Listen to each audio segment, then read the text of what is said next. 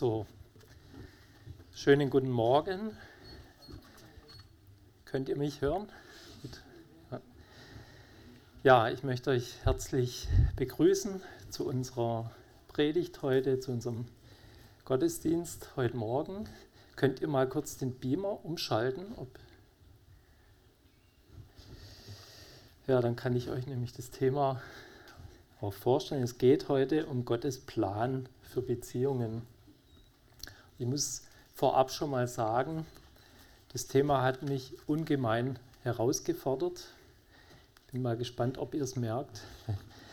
Ja, und ob es euch vielleicht auch ein bisschen herausfordert. Gottes Plan für Beziehungen. Und bevor ich aber einsteige, möchte ich zunächst noch mit uns beten. Wir können sitzen bleiben. Herr Jesus Christus, ja, wir wollen dir einfach danken und wollen, dass alles zu deiner Ehre dient, dass du sichtbar wirst, dass deine Liebe sichtbar wird, ja, und dass wir durch dich und in dir wachsen im Glauben. Und bitte hilf uns jetzt durch diese Predigt, dass wir einfach mehr und mehr in dein Bild verwandelt werden. Und segne du einfach ja, dein Wort und schenk, dass die richtigen Schwerpunkte auch drankommen. Und wir wollen dir einfach alles andere anbefehlen. Ich bitte dich auch für meine Augen, dass ich einfach damit klarkomme. Ich danke dir dafür. Amen. Ja, äh, könnt, könnt ihr nicht äh, den Beamer? Achso, oder muss ich was? Muss ich?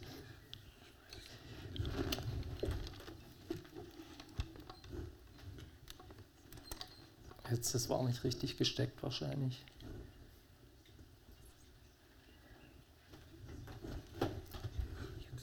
Okay, gut.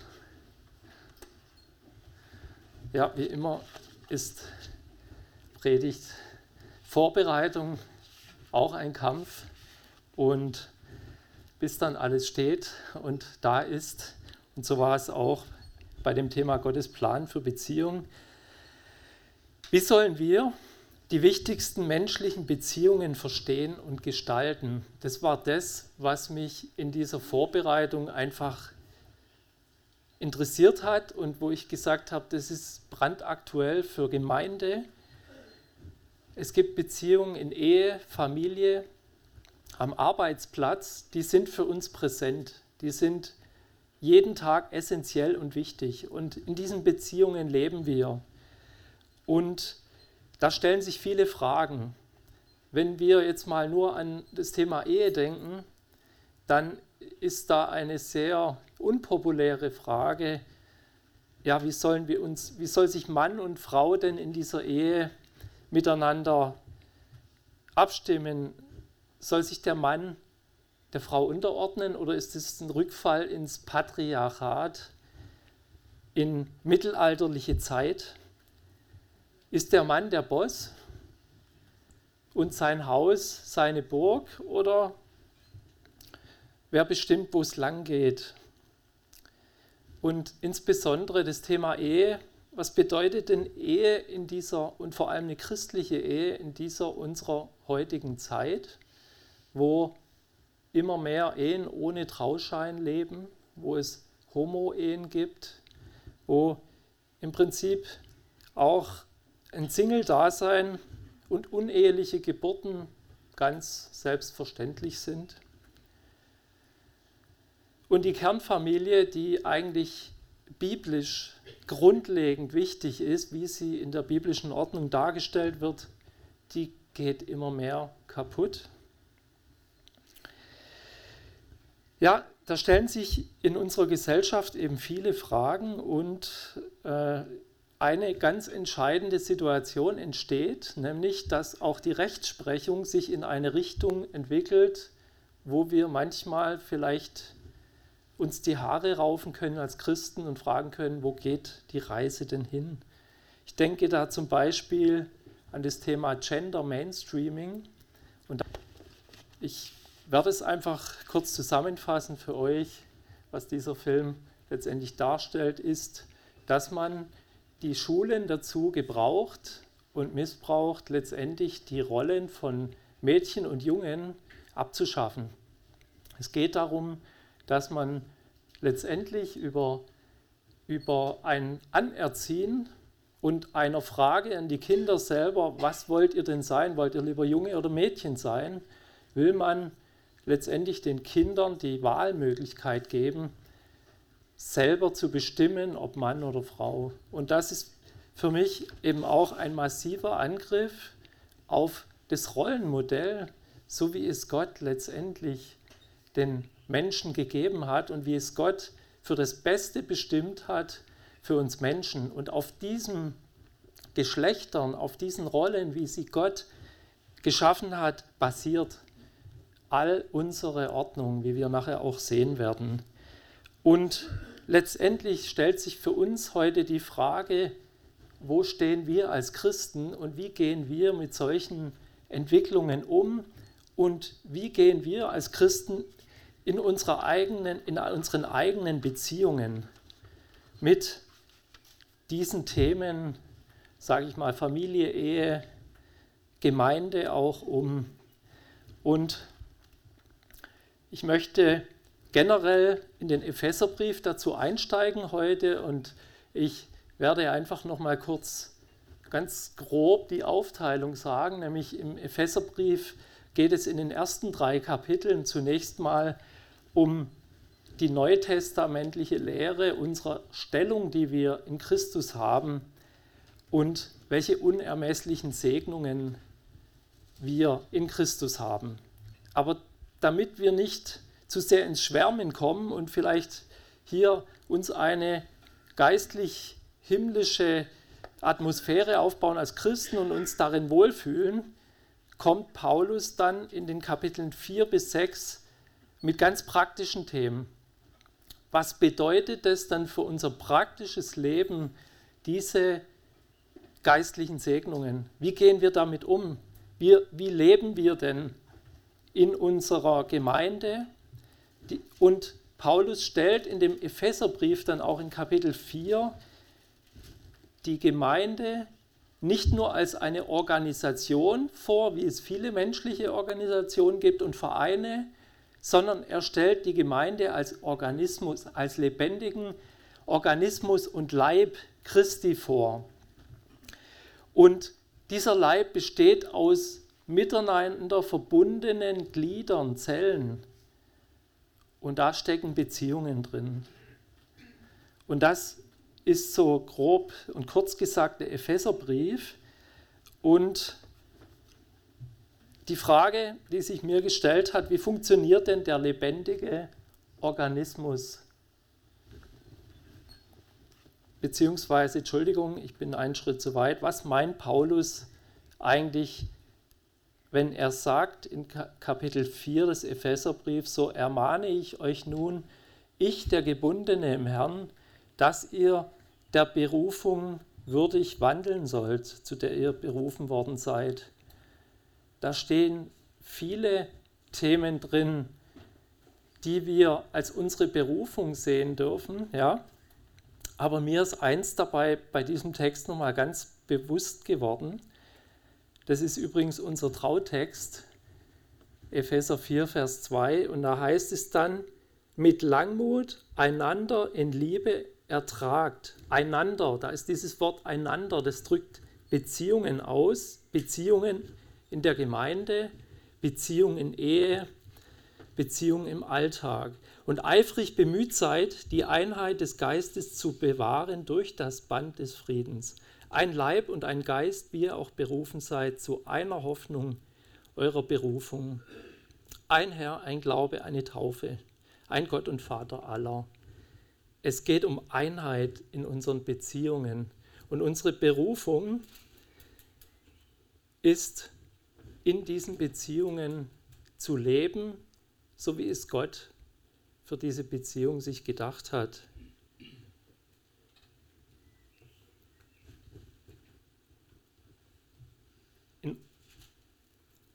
wie funktioniert dieser lebendige Organismus? Und da können wir in Kapitel 4 weiterlesen. Ab Vers 15 heißt es, im Vorfeld heißt es zunächst mal, wie können wir praktisch weiterhin als mündige Christen leben, nicht mehr unmündige sein, vom Wind hin und her geworfen. dann heißt es ab Vers 15, sondern wahrhaftig in der Liebe heranwachsen in allen Stücken zu ihm hin, der das Haupt ist Christus. Von ihm aus vollbringt der ganze Leib, zusammengefügt und verbunden durch alle Gelenke, die einander Handreichung tun nach dem Maß der Leistungsfähigkeit jedes einzelnen Gliedes, das Wachstum des Leibes zur Auferbauung seiner selbst in Liebe. Ein sehr langer Vers und Satz, aber was sagt er letztendlich aus? Ich habe es mal versucht, einfach für mich in einen Satz zu fassen. Was macht Gott? Wie baut Gott Gemeinde? Durch Berufene, wie wir gehört haben, unsere Berufung, und von Gott begabte Menschen, die bereit sind, sich dem Haupt Jesus Christus zu unterstellen. Das ist der erste Schritt. Wir stellen uns, ordnen uns Jesus Christus unter und wachsen immer mehr zu ihm hin, zum Haupt hin. Und das führt auch zur Einheit, indem wir zu ihm hinwachsen und aus diesem Haupt heraus, aus dieser Unterordnung und Unterstellung in Christus und zu ihm hinwachsen, kommt als Ergebnis heraus, dass wir wachsen, in Liebe wachsen, dass der Leib wächst. Es, ent, es entsteht Wachstum, Gemeindewachstum. Und so funktioniert zunächst mal dieser ganze Gemeindeleib. Und jetzt kommen wir zu dem Thema der Beziehungen und zu dem Haupttext, den ich mit euch betrachten möchte. Der steht nämlich in Epheser 5 und dort in Kapitel 5 ab Vers 21. Da heißt es, ordnet euch einander unter in der Furcht Gottes. Ihr Frauen, ordnet euch euren eigenen Männern unter als dem Herrn, denn der Mann ist das Haupt der Frau, wie auch Christus das Haupt der Gemeinde ist. Und er ist der Retter des Leibes. Wie nun die Gemeinde sich Christus unterordnet, so auch die Frauen ihren eigenen Männern in allem.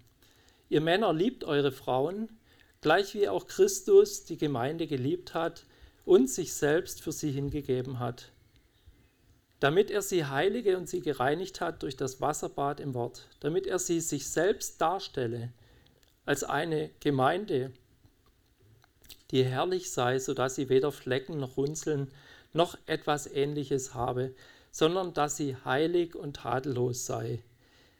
Ebenso sind die Männer verpflichtet, ihre eigenen Frauen zu lieben, wie ihre eigenen Leiber. Wer seine Frau liebt, der liebt sich selbst. Denn niemand hat je sein eigenes Fleisch gehasst, sondern ernährt und pflegt es, gleich wie der Herr die Gemeinde. Denn wir sind Glieder seines Leibes, von seinem Fleisch und von seinem Gebein. Deshalb wird ein Mann seinen Vater und seine Mutter verlassen und seiner Frau anhängen, und die zwei werden ein Fleisch sein. Dieses Geheimnis ist groß, ich aber deute es auf Christus und auf die Gemeinde. Doch auch ihr, ein jeder von euch, liebe seine Frau, so wie sich selbst, die Frau aber erweise dem Mann Ehrfurcht. Entschuldigung, ich habe euch nicht teilhaben lassen im zweiten Teil, wer mitlesen wollte. Soweit der Bibeltext. Und ich muss gleich vorweg schicken, jetzt sitzt vielleicht der ein oder andere drin und sagt, kenne ich schon alles, weiß ich schon alles. Darum geht es nicht um Wissen, wissen wir, sondern es geht darum, wie wenden wir es im Alltag an. Ich hoffe, dass ich dem auch gerecht werde nachher.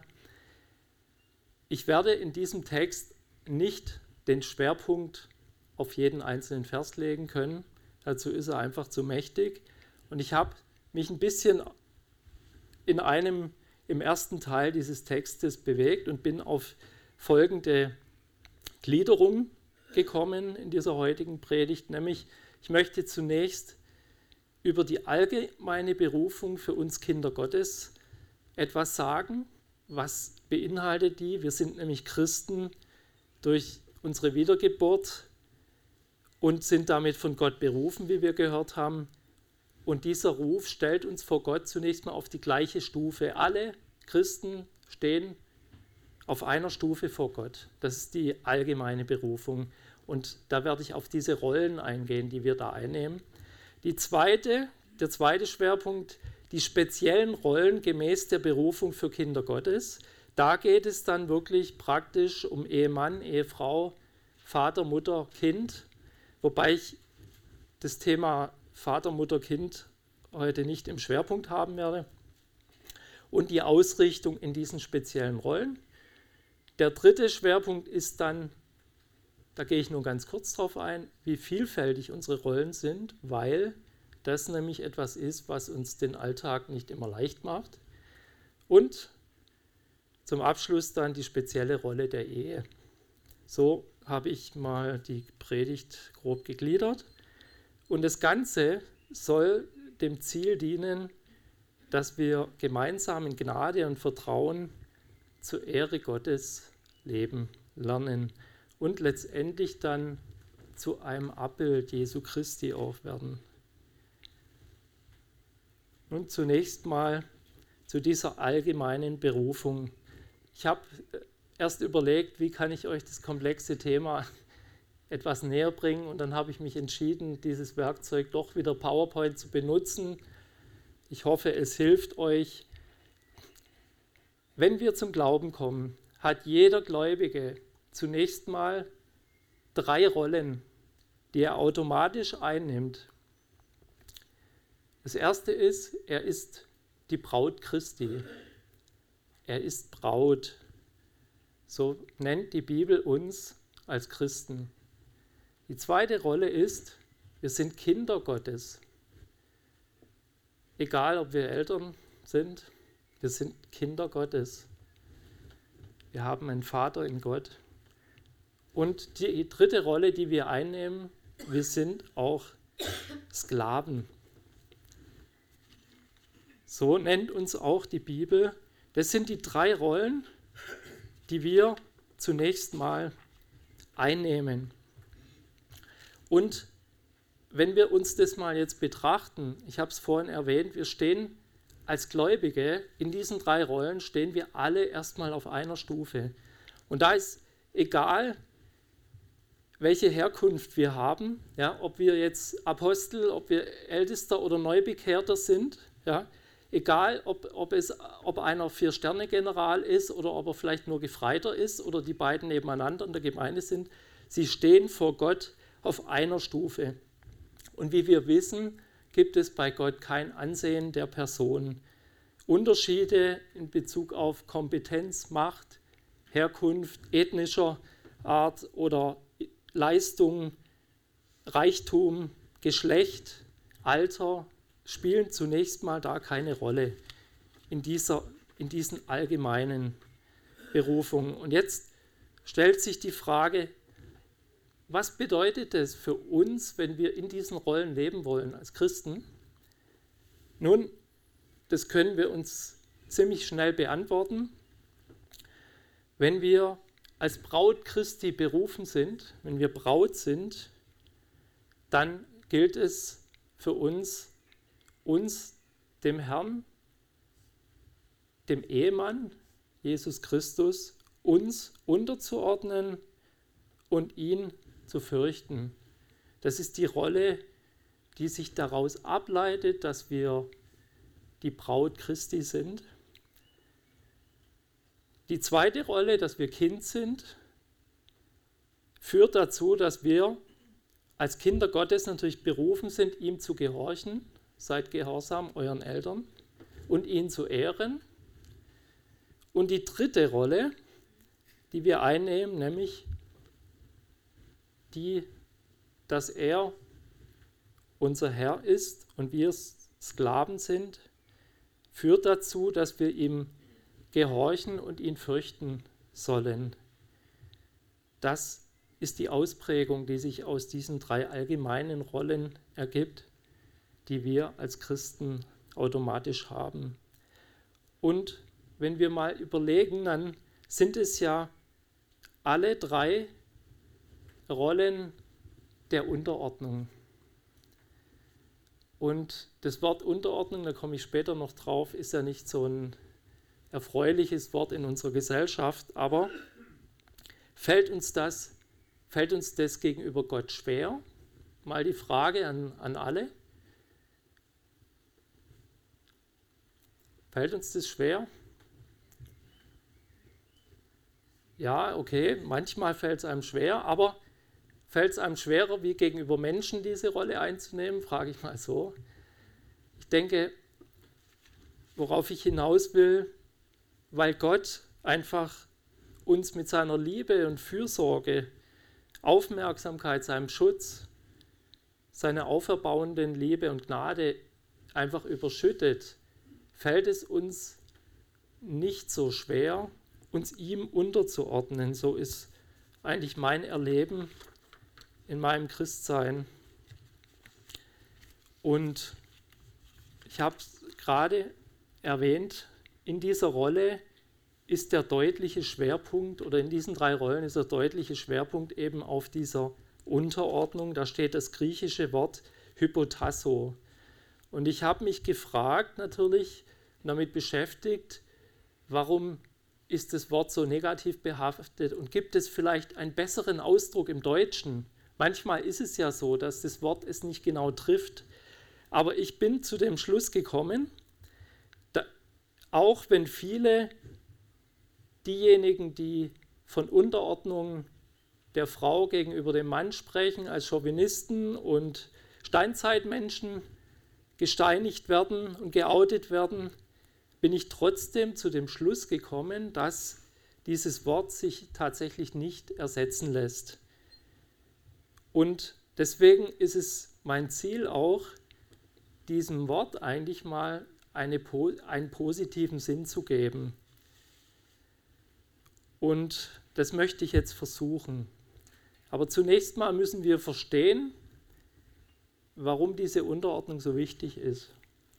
Und ich habe mich erst mal gefragt, was würdet ihr denn als Ursünde der Menschheit, nee, ich muss anders sagen, was würdet ihr als Ursünde sehen Habt ihr euch darüber mal Gedanken gemacht? Welches war die erste Sünde, die passiert ist in diesem Universum? Stolz, Ungehorsam,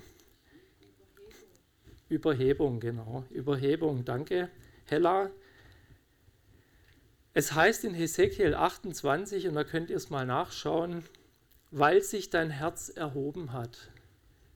Der Satan, war der schönste, wunderbarste Engel, hatte von Gott die höchste Stellung nach ihm. Und was ist passiert? Sein Herz hat sich erhoben und er wollte noch höher sein. Es hat ihm nicht genügt.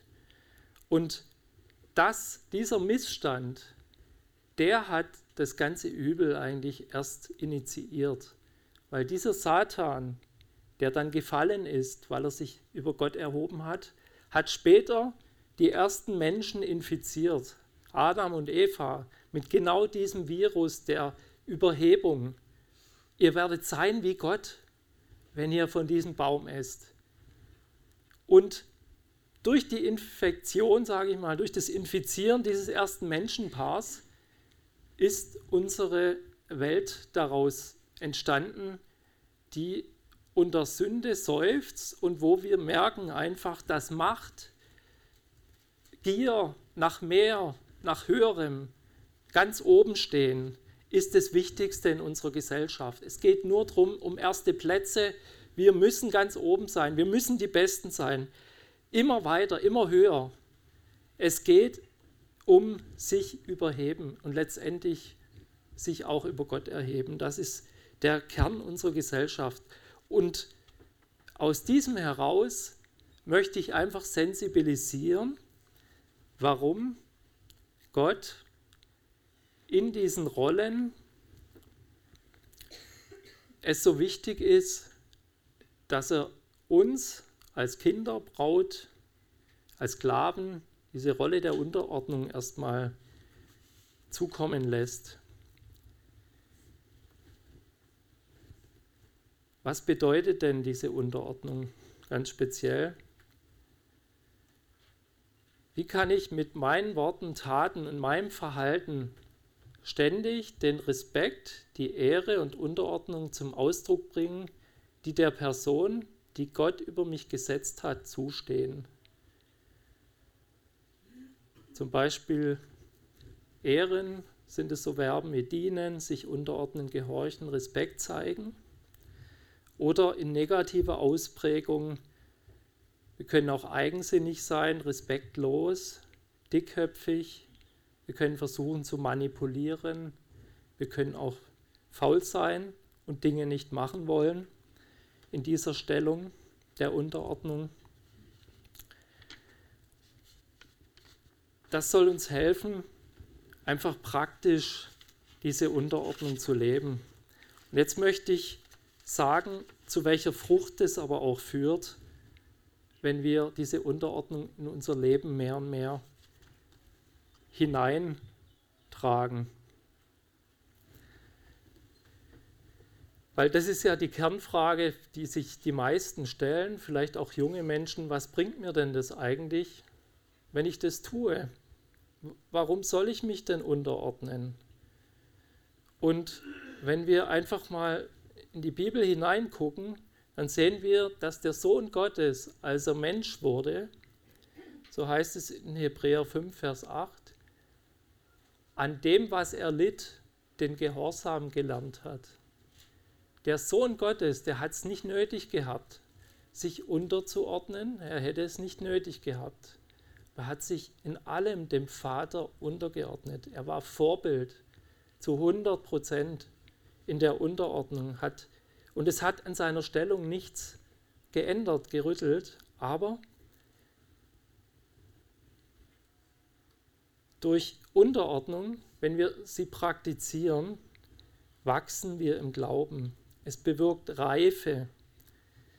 Wenn wir uns Christi willen unterordnen, wachsen wir in dieser Reife, lernen immer mehr Christus ähnlicher zu werden, ihm zu dienen, ihm zu gefallen. Und durch dieses ähnlicher werden ist das Interessante, wachsen wir nicht nur zu ihm hin, sondern wir werden auch zu Vorbildern für andere in dieser Unterordnung. Das ist völlig widersinnig zu dem, was der Mensch glaubt. Der Mensch denkt, wenn ich höher, schneller, besser werde, werde ich zum Vorbild. Nein, bei Jesus Christus in seinem Heilsplan ist es genau umgekehrt. Durch Unterordnen, durch sich klein machen, durch tiefste Gangart, ganz tief kommen, wird man zum Vorbild und Leiter. Und so ist Jesus Christus als unser wunderbares Vorbild diesen Weg auch vorgegangen, wie es heißt im Philipperbrief. Denn ihr sollt so gesinnt sein, wie es Christus Jesus auch war, der, als er in Gestalt Gottes war, es nicht wie ein Raub festhielt, Gott gleich zu sein, sondern er entäußerte sich selbst, nahm die Gestalt eines Knechtes an und wurde wie die Menschen. Und in seiner äußeren Erscheinung als ein Mensch erfunden, erniedrigte er sich selbst und wurde gehorsam bis zum Tod, ja bis zum Tod am Kreuz. Und dann, darum hat ihn Gott auch über alle Maßen erhöht und ihm den Namen verliehen, der über alle Namen ist, damit in dem Namen Jesu sich alle Knie derer beugen, siehe Eingangslied, die im Himmel und auf Erden und unter der Erde sind. Der, der sich erniedrigt hat bis zum Tod, nimmt die höchste Stellung ein. Soweit zu unserer allgemeinen Rollen, zu unseren allgemeinen Rollen als Christen und der Hauptrichtung, sage ich mal, wie wir uns in diesen Rollen bewegen, nämlich durch Unterordnung. Jetzt gibt es auch spezielle Rollen in unserem Leben, es gibt die Rollen, die wir einnehmen, wenn wir uns in der Familie bewegen, wenn wir uns in der Ehe bewegen, wenn wir uns am Arbeitsplatz bewegen. Und generell, und das deuten die orangenen Pfeile an, gibt es praktisch immer eine Tendenz. Wenn ihr guckt, für die, für die, die Oben stehen Ehemann, Vater, Mutter, Arbeitgeber. Die sollten in ihrer Rolle in Liebe leiten. Und für die, die sich unterordnen, Ehefrau, Kinder, Arbeitnehmer, die sollten sich dem Rollen, die über ihnen sind, in der Hierarchie, im Ordnungskriterium unterstellen. Das ist die Ordnung, die Gott vorgibt. Und letztendlich, wenn wir uns in diese Ordnung einfügen, dann dienen wir nicht den Menschen, sondern wir dienen Gott. Das muss uns einfach bewusst sein. Also diese speziellen Rollen haben immer eine Ausrichtung, das merken wir uns mal. Und so ist es auch so, dass in unserer Gesellschaft oder unsere Gesellschaft funktioniert einfach oder basiert darauf, dass wir zwei Säulen haben, nämlich einmal eine, es gibt einmal eine Autorität und es gibt einen, der sich unterordnen muss. Denken wir an unsere Regierung. Die Regierung wird eingesetzt und es gibt eine Angela Merkel, die macht ihren Job nach bestem Wissen und Gewissen und wir ordnen uns ihr unter als Staatsbürger und wir ordnen uns den, den Gesetzen unter. Wenn wir dieses nicht hätten, dieses Konstrukt, dann würde bei uns irgendwann eine Anarchie losgehen. Ja? Also wir brauchen einfach eine gewisse Autorität, die über uns steht und wir, wir brauchen auch diejenigen, die sich dieser unterstellen, unterordnen. Das gleiche in der Schöpfungsordnung in der Familie, da gibt es das Haupt, den Vater, der über der Familie steht und diese Familie, diese, für diese Familie Verantwortung trägt. Und da gibt es eben zum Beispiel die Kinder, die sich dem Haupt und Ehe und, und Vater unterstellen. Genauso in der Ehe der Ehemann das Haupt der Frau. Genau, und so ist das Zusammenspiel dieser speziellen Rollen in unserer Gesellschaft auch von Gott gegeben. Und jetzt möchte ich noch mal kurz den Text in Erinnerung rufen. Ihr Frauen ordnet euch euren eigenen Männern unter als dem Herrn, denn der Mann ist das Haupt der Frau, wie auch Christus das Haupt der Gemeinde ist. Und er ist der Retter des Leibes. Wie nun die Gemeinde sich Christus unterordnet, so auch die Frauen ihren eigenen Männern in allem. Da könnte man jetzt erstmal sagen, hoppla,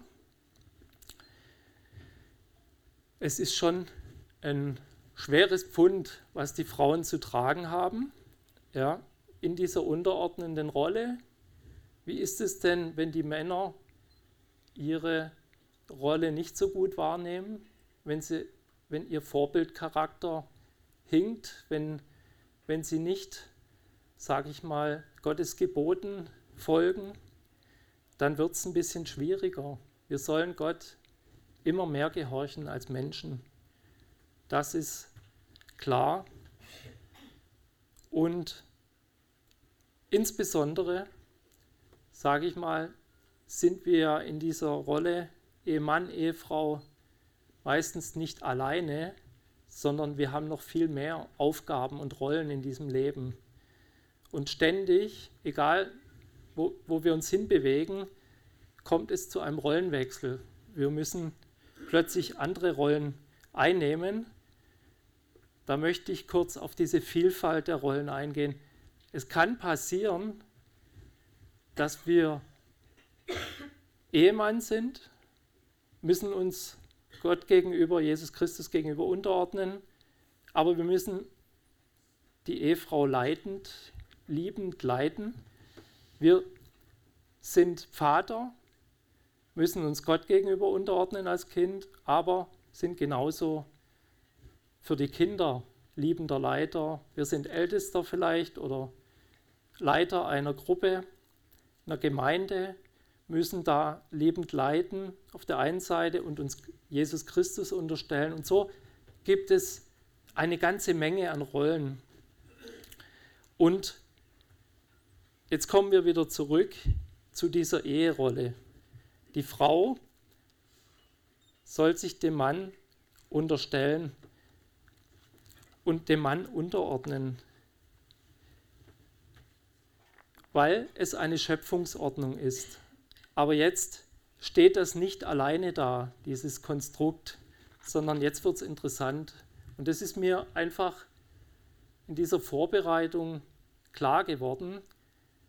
Es heißt im Gegenzug nicht, der, Frau, äh, der Mann halte die Frau in Unterordnung, sondern jetzt kommt das Päckchen des Mannes. Ihr Männer liebt eure Frauen, gleich wie auch Christus die Gemeinde geliebt hat und sich selbst für sie hingegeben hat, damit er sie heilige und sie gereinigt hat durch das Wasserbad im Wort, damit er sie sich selbst darstelle als eine Gemeinde, die herrlich sei, so dass sie weder Flecken noch Runzeln noch etwas Ähnliches habe, sondern dass sie heilig und tadellos sei. Das eine ohne das andere funktioniert nicht. Wenn, wenn eine Schieflage da ist, dann hat es Auswirkungen auf die Ehe, auf die eheliche Beziehung.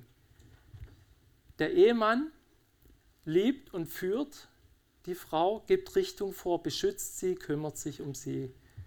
Das sind seine Aufgaben. Die Ehefrau respektiert ihn, erweist ihm Ehrfurcht, nimmt aber auch die Führung an und hilft ihm.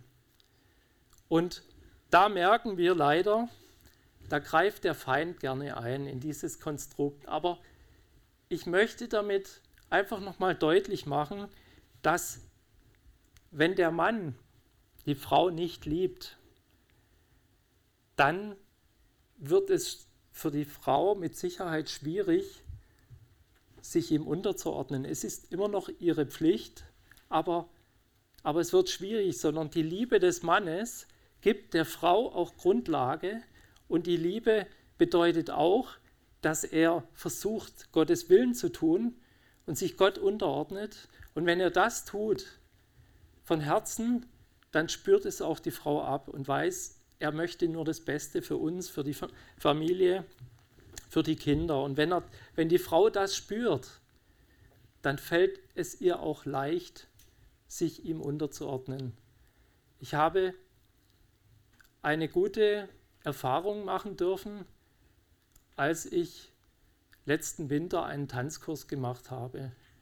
Und liebe Geschwister, ich empfehle euch, das auch mal zu tun. Ich bin zwar ein ganz schlechter Tänzer, weiß ich, aber, aber es war für mich ganz, ganz lehrreich als Bild für die Ehe, weil mir es nie klar war, was bedeutet denn das jetzt beim, auf der Tanzfläche zu führen. Und ich habe dann lernen müssen, und da habe ich noch einen weiten Weg vor mir, aber der Mann gibt praktisch der Frau einen Rahmen, indem er mit der richtigen Haltung zumindest mal an die Frau herangeht und dass, dass er, dass die Frau sich in seine Arme fallen lassen kann und dass er sie dann führt. Und zwar auch in die Richtung, wo die Frau keine Augen hat. Wenn es rückwärts geht für die Frau, dann muss der Mann sie dahin führen, wo kein anderer Pan Tanzpartner steht, damit es keine Kollision gibt. Und genauso ist aber die Pflicht des Mannes durch das Führen beim Tanzen die Frau das ist höchst biblisch, ohne Flecken und Runzeln dastehen zu lassen, sprich schön aussehen zu lassen. Ein guter Tänzer, der, der schafft es, dass dadurch, dass er der Frau einfach nur einen Rahmen gibt, dass die Frau ihre Schönheit entfalten kann auf der Tanzfläche, ihren schönen Tanz entfalten kann. Und in diesem Zusammenspiel muss aber, müssen beide auf einen Rhythmus hören. Sie müssen beide der Musik folgen. Und dieser Rhythmus, den würde ich jetzt mal interpretieren als unser Wort Gottes. Wenn man dem Rhythmus folgt, ja, dann ist man auch im gleichen Takt und dann kann man, gibt es keine Komplikationen. Und so war für mich einfach dieses, dieses Bild des Tanzens hilfreich zu erkennen, aha, ich muss führen lernen, ich muss immer besser werden darin, der Inge dem Rahmen zu geben und sie auf der anderen Seite muss ich aber auch führen lassen. Und das war eben auch eine interessante Erkenntnis. Es gibt eine Tanzlehrerin. Nicht die Frau ist der Tanzlehrer, nicht der Mann, nein, sondern die Tanzlehrerin ist die Tanzlehrerin. Da gibt es auch klare Rollen. Und die sagt, wie es geht, und wir müssen es umsetzen. Und das als Erkenntnis für die Art und Weise, wie das Zusammenspiel von Mann und Frau ist, das, das wünsche ich uns allen, dass wir es mal erfahren. Also von dem her eine Empfehlung, macht auch einen Tanzkurs. Also, was, was ist wichtig, wenn es darum geht, dass jeder seine Rolle hat?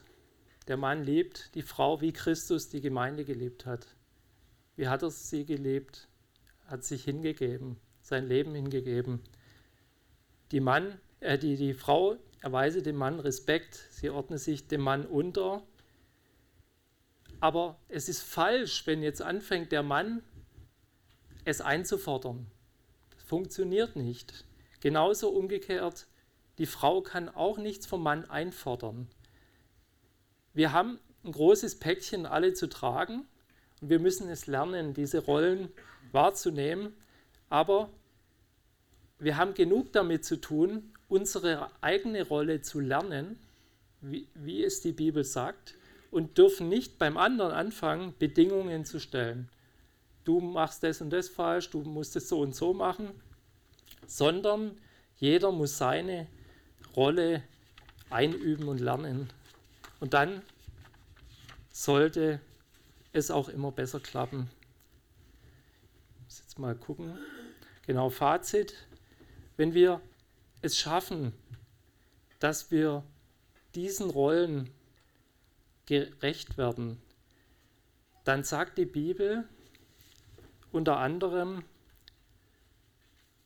dass wir daraus dann auch immer mehr ein Fleisch werden.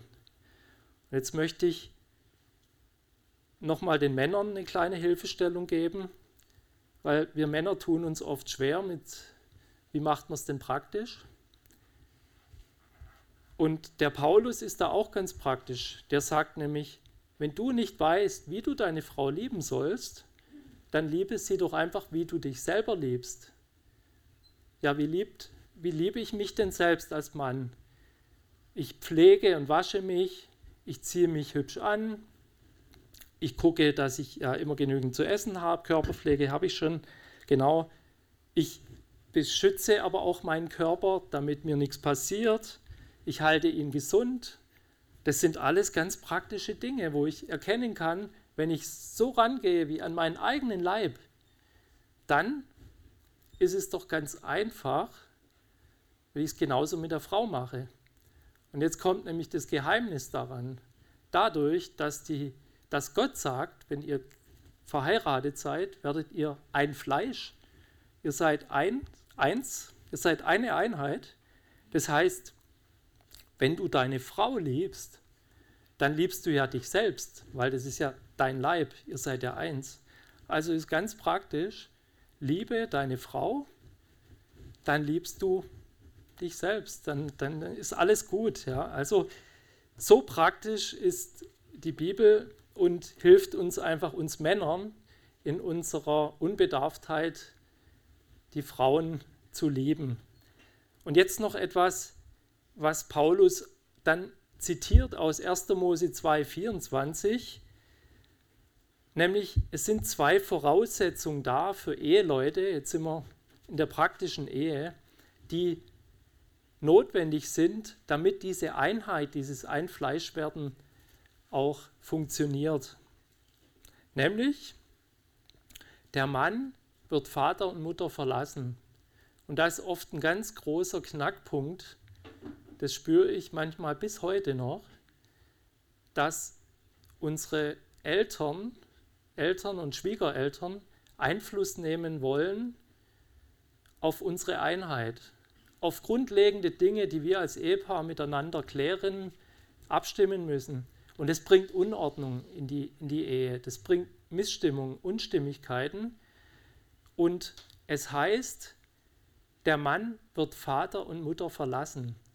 Er geht raus aus dieser, ich bin jetzt Sohn, ich bin von, bei euch Eltern. Er koppelt sich da ab. Ja? Natürlich muss er Vater und Mutter weiter ehren, aber jetzt ist er Ehemann. Und er geht raus aus dieser Beziehung und geht eine neue Einheit ein. Und da darf Vater und Mutter nicht mehr reinreden, sondern das ist jetzt sein Verantwortungsbereich, wo er selber aktiv werden muss. Und, und das lernt man zum Beispiel in unseren Ehefrühstücks, die wir jetzt ja wieder dann am 13. Juli wieder weitermachen wollen. Das sind solche praktischen Themen, wie kann man sich mit diesen Problemen, sage ich mal, des äh, Herausgehens von, von diesen Beziehungen Eltern, Schwiegereltern etwas mehr befreien. Ja, und der zweite Schritt ist eben dann dieses, sie, und sie werden ein Fleisch sein, dass man das eben auch praktisch für sich lebt, dass man in der Ehe dann als ein Fleisch denken lernt, dass man wirklich sagt, nein, ich bin nicht mehr eine Einheit, alles, was ich tue, hat Einfluss automatisch auf meinen Partner. Und deswegen ist es wichtig, dass wir, dass wir auch als ein Fleisch denken lernen. Ich möchte zum Abschluss ein Beispiel geben. Ich habe mich gerade entschieden. Das Beispiel geht jetzt die Schwestern an. Sie hatte was aus ihrem Leben gemacht. Zusammen mit ihrem Mann war sie ausgewandert und reich geworden. Das Einzige, was ihnen fehlte, war ein Kind. Ihr Mann war davon überzeugt, dass Gott ihnen noch einen Stammhalter schenken würde, aber sie zweifelte langsam daran. Ihre Geduld war zu Ende. Um wen könnte es gehen? Sarah und genau, jawohl. Und da Sarah die Dinge gern selbst in die Hand nahm, fing sie an, über Alternativen nachzudenken. Sie überredete ihren Mann, mit einer Dienerin ein Kind zu zeugen, das sie dann als ihr eigenes annehmen wollte. Das war damals durchaus so üblich und klappte auch ohne Probleme. Doch nach einiger Zeit gibt es nur noch Knatsch zwischen den beiden Frauen und dann geht es, nimmt es ja seinen Lauf, dass die Sarah wieder Einfluss nimmt und sagt so, ich möchte, dass die Magd jetzt geht ja, und ihren Sohn mitnimmt und daraus gab es einfach nur ein Problem nach dem anderen, was zu Schwierigkeiten führte. Und vielleicht gibt es in unserem Leben auch manchmal Situationen, wo irgendwas nicht so rund läuft oder wo wir vielleicht der eine wartet auf die Verheißung Gottes, aufs Versprechen Gottes und der andere Partner sagt sich aber, ich sehe da einen anderen Weg, ich möchte es praktisch machen, ich möchte es in die Hand nehmen, ich möchte selber was tun. Und dann, und in dem Fall ist da die Rolle eben von uns Männern, dass wir letztendlich dann auch Entscheidungen treffen sollten, die nicht aufgrund von Druck zustande kommen oder aufgrund von einem einseitigen Drängen, sondern dass wir, und das ist, denke ich, ganz wichtig und praktisch, dass wir lernen, in Einheit und Gemeinschaft einvernehmliche Entscheidungen in einer Ehe zu treffen, dass sich nicht einer durchsetzt, sondern dass man versucht, immer darüber zu beten, darüber wirklich eine einheitliche Vorgehensweise zu finden. Und wenn man sie heute nicht findet, dann ist oft gut, wenn man es mal vertagt. Dann entscheiden wir es heute nicht. Muss man es denn immer gleich entscheiden? Manchmal gibt es so Themen, die muss man die muss man irgendwie entscheiden. Aber es gibt Dinge, da kann man sagen, okay, wenn wir nicht einig drüber sind, dann lasst uns doch, lasst uns doch noch mal in der Woche angehen. Lasst uns noch mal drüber schlafen. Lasst uns noch mal überdenken. Und wir haben dann oft schon erlebt, dass Gott eben durch einen Vers eingegriffen hat, wo wir selber handeln wollten, der gesagt hat, ihr sollt stille sein, ich aber werde für euch kämpfen. Wir haben nun ein Beispiel, ein praktisches Beispiel aus einer biblischen Ehe und wie man da vielleicht zu einer einvernehmlichen Entscheidung kommt. Ich habe noch ein weiteres Beispiel, das wäre jetzt zu viel. Ich möchte einfach noch mal so als letzten Punkt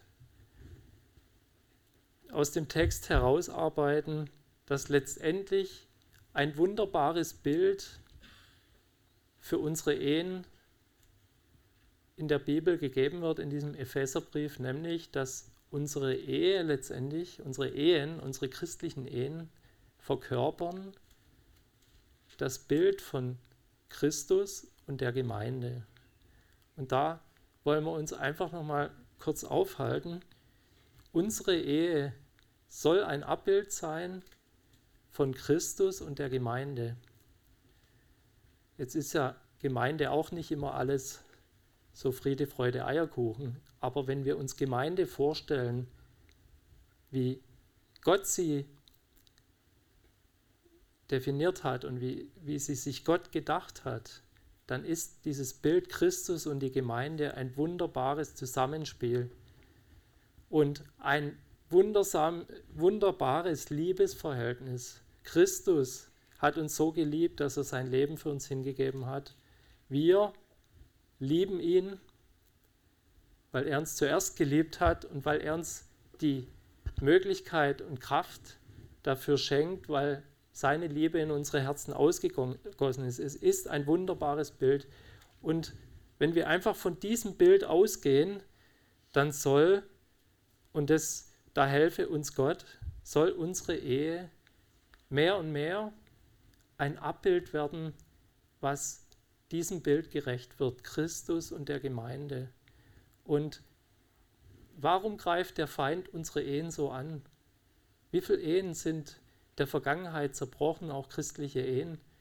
Weil der Feind genau weiß, er möchte diesen wunden Punkt erwischen. Christus und seine Gemeinde. Und deswegen möchte ich einfach für uns zum Schluss noch ein Gedicht mitgeben. Herr, als deines Leibes Heiland, der Versammlung herrlich Haupt, hilfst du liebend ihren Zustand, prüfst du liebend ihren Zustand, nährst und pflegst deine Braut, dass sie heilig vor dir stehe, tadellos, von Flecken rein, und dein Auge an ihr sehe, deine Schönheit wieder scheinen. Und das wünsche ich uns allen dass wirklich die Menschen an unseren Ehen auch sehen, dass Jesus Christus lebt. Amen.